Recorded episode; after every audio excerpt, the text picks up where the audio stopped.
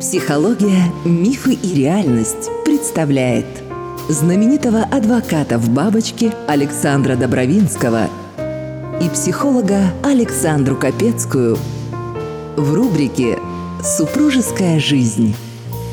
Ну что ж, добрый день, дорогие друзья. Понедельники стали уже добрыми для наших Да, слушателей. Здравствуйте. А, Мы тоже, э, дорогие друзья, рады вас слышать. Александр Андреевич, Да. я предлагаю поговорить о вопросе свой-чужой по отношению к детям. Если раньше, до появления медицинских технологий, например, ЭКО, да, женщины либо сами рожали, либо не рожали вообще, и тогда они, скажем, выходили замуж за мужчину уже с детьми, Мгм, мгм, ну, может быть, брали там сироту мгм. э, себе в дом, да, воспитывали как своего, то сейчас есть масса других способов стать родителями, помимо усыновления, удочерения, да, скажем, ЭКО.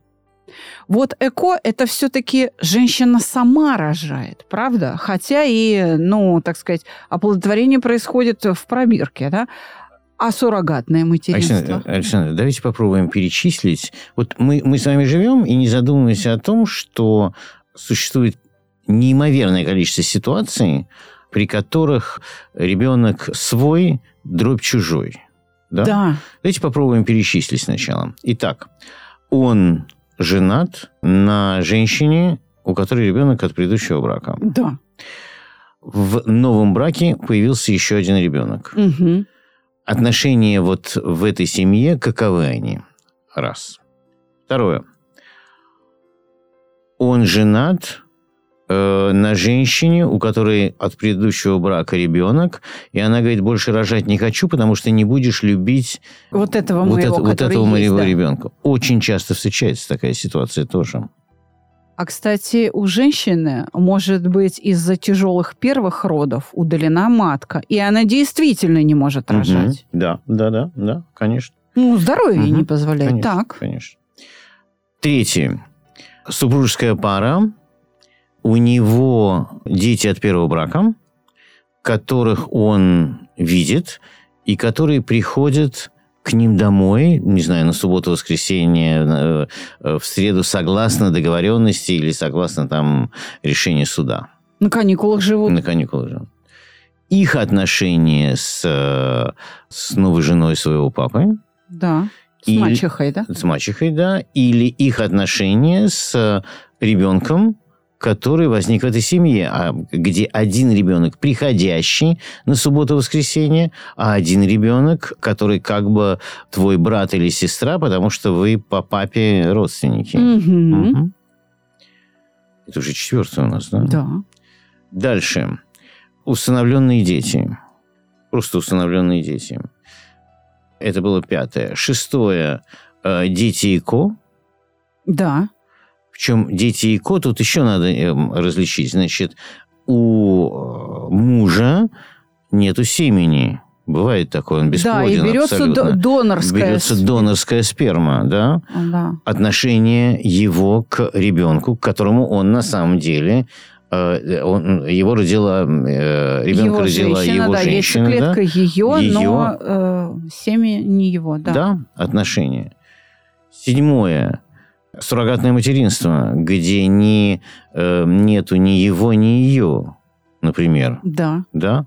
Восьмое суррогатное материнство, где есть только его сперма, где только его биологическое, биологический материал. Можете представить количество проблем, которые возникают в семьях, да, о которых мы даже не думаем, а это, это миллионы людей по всему миру. По всему миру, да. Это повсеместная Мгм. история.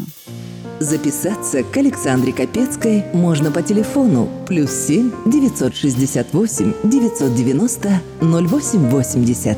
Живые лекции Александра Добровинского. Предварительная запись по телефону плюс 7 965 415 67 35. На Западе этих проблем у нас, у нас в меньшей степени нет. На Западе этих проблем еще больше, потому что там, э, значит, очень сложная такая вещь, там адаптируют, там белая семья адаптирует черного ребенка. Ну, или например. азиата. Или да. азиата, Да. который растет в среде, где он не похож на своих братьев. Да. Да-да-да. Это хорошо или плохо? Неизвестно. Когда как. Да, когда Понимаете, как. да? В зависимости от того, каков подход к этой адаптации. Абсолютно верно, да. Или есть еще, э, там мы говорим, знаете, я приехал, я один раз помогал э, сиротскому дому, и приехал туда разговаривать. И э, я когда ехал туда, да, ну, мы ехали с, там, с друзьями, едем к детям, да, мы пошли, купили вот эти самые киндер-сюрпризы там и так далее, да, детей, игрушки какие-то.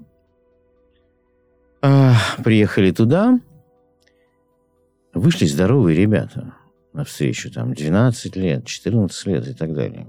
Тинейджеры уже, Да. да. По-моему, младшему было 9. Так. И мы говорим, кто это, где дети? А мы с этими, с киндер-сюрпризами, Ну да. там, с неваляшками. Они говорят, а вы знаете, какое дело? А вот маленьких сразу разбирают, а эти никому не нужны. Сложнее. Их сложнее адаптировать. Конечно. Так вот, еще одна проблема. Это возраст, часто. да. Это возраст ребенка, который, которого берут в семью, понимаете? И если там ребенок там, до пяти лет привыкает к тому и, и будет очень скоро называть своих родителей мама и папа, и, и в это, да, Да. Он А- даже не будет помнить, что Конечно. их а, не а было. парень или девочка, которая 14 лет, который уже со своим характером, который должен войти в эту семью.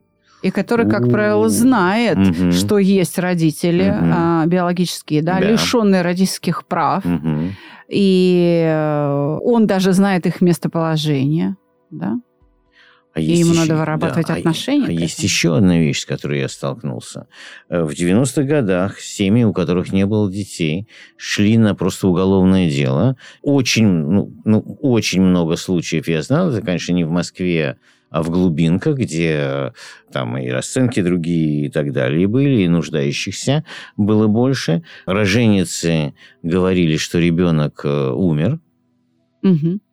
и этого ребенка отдавали другой женщине. Да, воровство было такое Было просто. воровство, да. понимаете? А ребенок вырастал. И на минуточку видел, что он не похож ни на маму, ни на папу. А еще при нынешних, э, э, при нынешнем медицинском прогрессе можно сделать тест так, что жвачку дать пожевать маме, например, да, Да. э, а потом отнести в лабораторию, то генетический анализ покажет вот так вот, Да. что это твоя мать или нет, понимаете? И это- с этим тоже люди сталкиваются. То многие говорят, «А извините, а кто я? Откуда я взялся? Откуда я да. взялся? Мне нужна своя идентификация, понимаете? Это я вам перечислил то, с чем я сталкиваюсь по работе. Понимаете, какое количество проблем закладывается при неправильном поведении в таких семьях? Свобода, Мгм. которую нам дали технологии, порождает и эти проблемы в том числе. Мгм. Поэтому, когда мы создаем очередную технологию, нам, вообще говоря, нужны философы, которые хотя бы попытаются вывести все, ну или хоть какие-то последствия внедрения этих технологий. Как нам не хватает философов? Подать сюда Сократа с товарищами. Очень они сейчас нужны. Понимаете, причем а, я вам скажу такую вещь. Одна фраза, сказанная по запальчивости, может сломать жизнь человеку. Одна. Адаптированный ребенок, который не знает о том, что он адаптирован, Так, да? Э, Или эм, ребенок из э, там эко, который мать э, тоже суррогатная? суррогатная мать, Мгм. да, и они, родители не имеют отношения, там, в силу обстоятельств у них не, не могло быть детей. И вдруг наступает конфликт в каком-то возрасте, там, 12 лет или, я не Мгм, знаю, мгм, когда, когда дети становятся сложными. И вдруг у кого-то из родителей вырывается фраза типа «если бы ты был моим ребенком». Да. Можете представить, что по-другому? У маленького человека рушится мир. Полностью. Потому что он считал всю жизнь, что это его родные мама и папа. Они хранили это в тайне. И вдруг все падает. Понимаете? Супружеская жизнь. А может быть, в другую сторону. Когда говорят, что с самого начала, говорят, знаешь, вот так получилось, там, ну, когда ребенок уже становится, я не знаю, там, 8-10 лет, эм, его сажают и говорят, знаешь, вот так получилось, вот э, мы тебя усыновили, или, наоборот, ты из пробирки, или там э, ты эм, э, есть мама, которая тебя родила, она была с биологическим нашим материалом, или она не была с биологическим материалом, понимаете? А как ребенок это воспримет? А зачем и нужно это ли говорить? ему это, да. да, и нужно ли ему это говорить? А с другой стороны, а если не скажет, а он узнает сам каким-то образом? Мгм.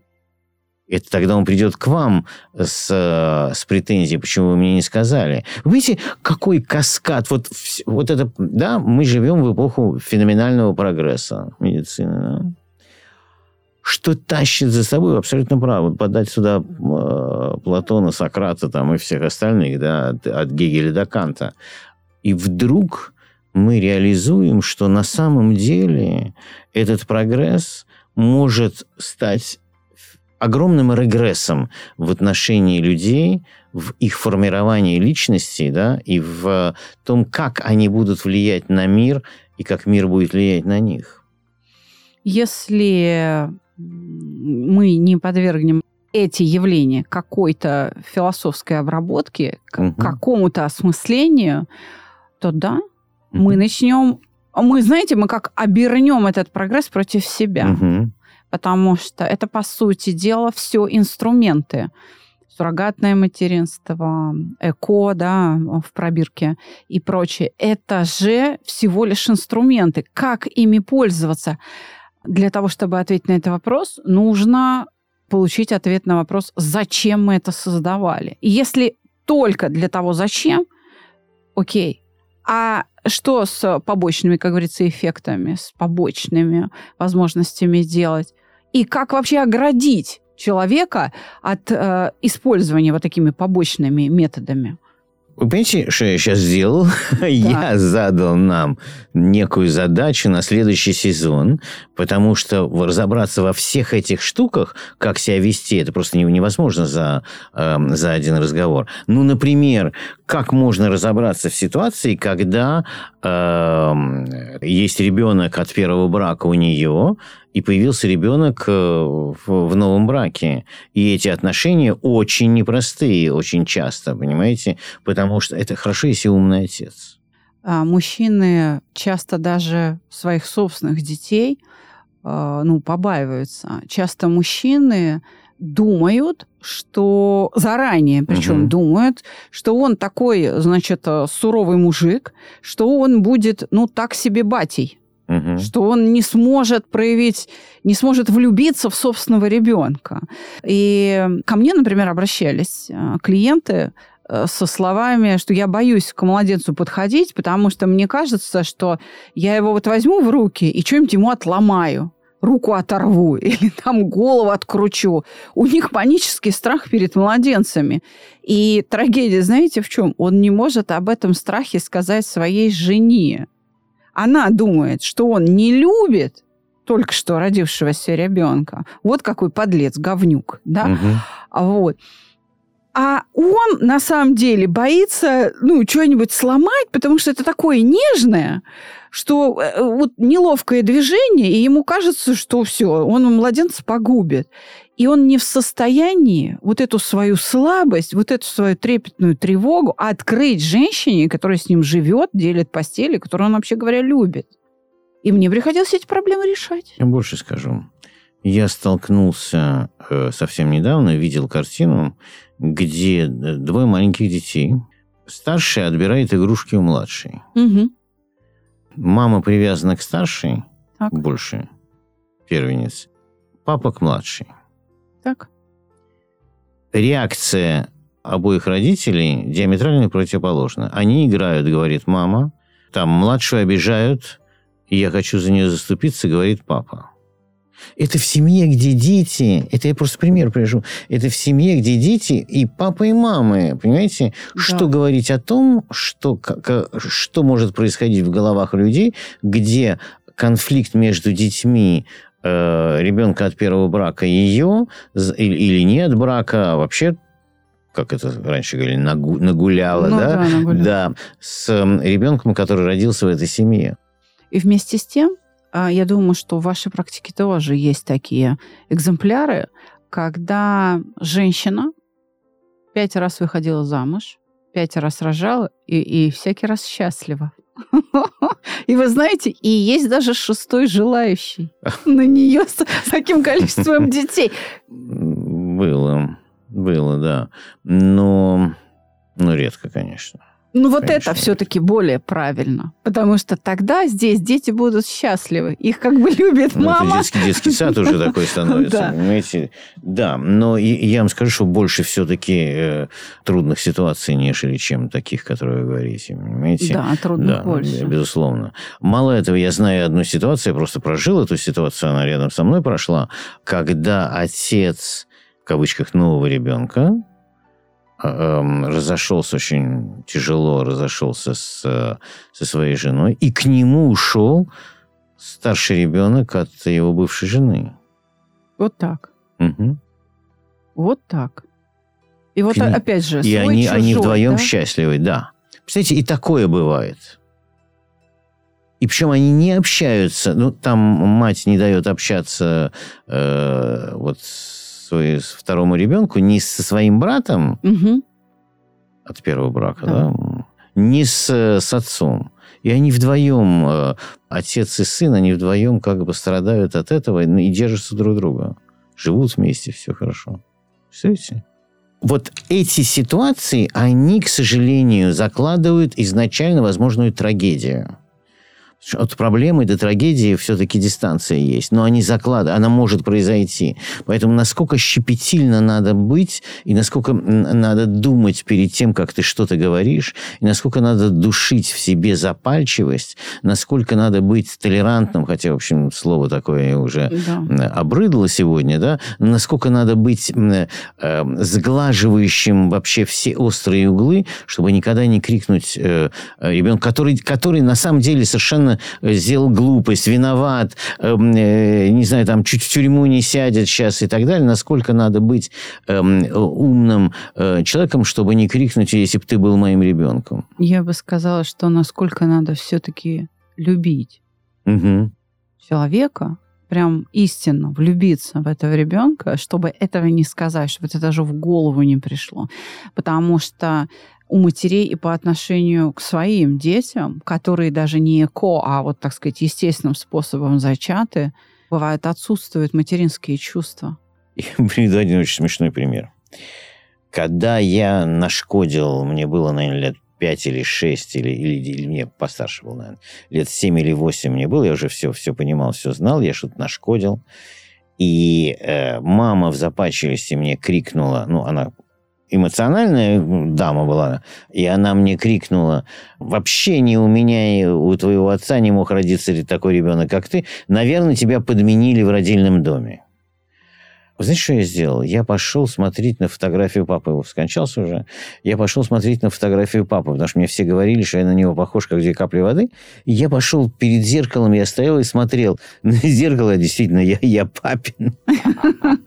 Это я, который сто процентов знал, что я, я, я мамин ребенок и папин. Естественно, да, никто меня никогда не подменял, потому что ну, смешно было об этом говорить. Но даже я в 7 или 8 лет, когда я это услышал, отреагировал таким образом. То есть пошел перепроверять, потому что сомнение было посеяно, да.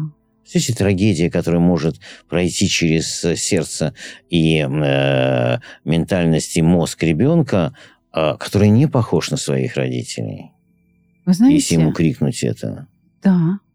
Вы знаете, я думаю, что мы в этом выпуске не сможем дать ответов. Нет. Но, по конечно. крайней мере, мы обратили внимание наших слушателей на вообще на то, что эти проблемы придется решать, что они существуют, и что их придется решать, пока их решают психологи как могут. И то не полностью, да, но частично. А я вижу, что решение этих проблем, оно должно быть в области культуры. Смотрите, культуры, которые существовали до открытия таких технологий, имели готовые решения, а, готовые модели, как относиться к падчерицам или к пасынкам, Мгм, мгм. да, вот так вот, Мгм. к мачехам, то есть э, имели готовые решения. Но при возникновении технологий этих культур оказалось недостаточно. То есть в традициях народов отсутствует ответ на вопрос, а как относиться к ребенку, у которого родила суррогатная мама. Так же, как к пасынку, к падчерице или как к чему? Как, ну, то есть что это за а, вообще явление? А вы знаете, что, э, на мой взгляд, э, сказка «Золушка» была на самом деле придумана совсем не зря. Золушка ведь очень плохо жила, Да. да, ее третировали ее сводные сестры там и так далее. и Мачеха, подобное, да. И, э, и мачеха, Да. и, и вот эм, как бы эта сказка, она давала такую надежду всем э, детям, находящимся в э, таком положении, что с тобой может произойти чудо. Держись. Что кому-то ты нужен, кто-то Мгм. тебя все равно полюбит. Да. Понимаете, а на самом деле, если разобраться, да, то на определенном этапе э, эта сказка давала вот эту надежду, а потом ее отнимала, потому что человек взрослел, ребенок взрослел и понимал, что это только сказка, это только чудо. Но с другой стороны, ведь Нет, а эти как, как сказки- глубоко Да. заложено это все было. Это проблемы, как глубоко были заложены в столетиях. Но с другой стороны, эту сказку слушали и рассказывали детям взрослые, и Мгм. дети делали свои выводы, а взрослые-то тоже получали инструкцию. Взрослые-то тоже, благодаря этой сказке, могли обратить внимание на себя и понять, что, а может быть, в твоей семье есть такая Золушка, так полюби ее. И совсем э, не обязательно, что нужно ждать прекрасного принца. Или не надо так относиться к своим падчерицам, а вдруг на нее прекрасный принц найдется. Уважай, да, и полюби ее, хороший человек, да. И я думаю, что мы очень большое дело сделали, что хотя бы обратили внимание. Но давайте еще раз повторим, подать сюда философов. Пусть они разрабатывают подходы. Благодаря этим подходам мы, психологи, будем вырабатывать инструментарий, а ценности, которые дают возможность или будут определять правильность применения подхода этим инструментам, пускай закрепляется в культуре. И этим пусть уже, да, занимаются представители культуры. Как А я бы очень хотел, чтобы наши слушатели э, написали бы о случаях, которые им известны, потому что это было бы очень интересно посмотреть, что происходит в, в семьях. Потому что вот сколько случаев мы перечислили. И эти случаи э, повсеместно. понимаете. А давайте попросим в этих письмах очертить те случаи, где проблема была решена. Мгм. Пусть делятся именно успешным опытом, а мы это будем зачитывать Мгм. и обсуждать. Отлично. А давайте... ну, на следующий сезон. На тогда у нас следующий есть. Да, сезон. да, да. И какая тема глубокая. Нам есть о чем поговорить с вами, да. коллега. Но в конце этого сезона, в следующем выпуске, давайте вернемся к началу самого первого сезона. У меня вопрос. А нафиг надо? До скорого. До свидания. Подписывайтесь на наш подкаст в любой соцсети и подкаст-агрегаторах. Ссылки указаны в описании к каждому эпизоду.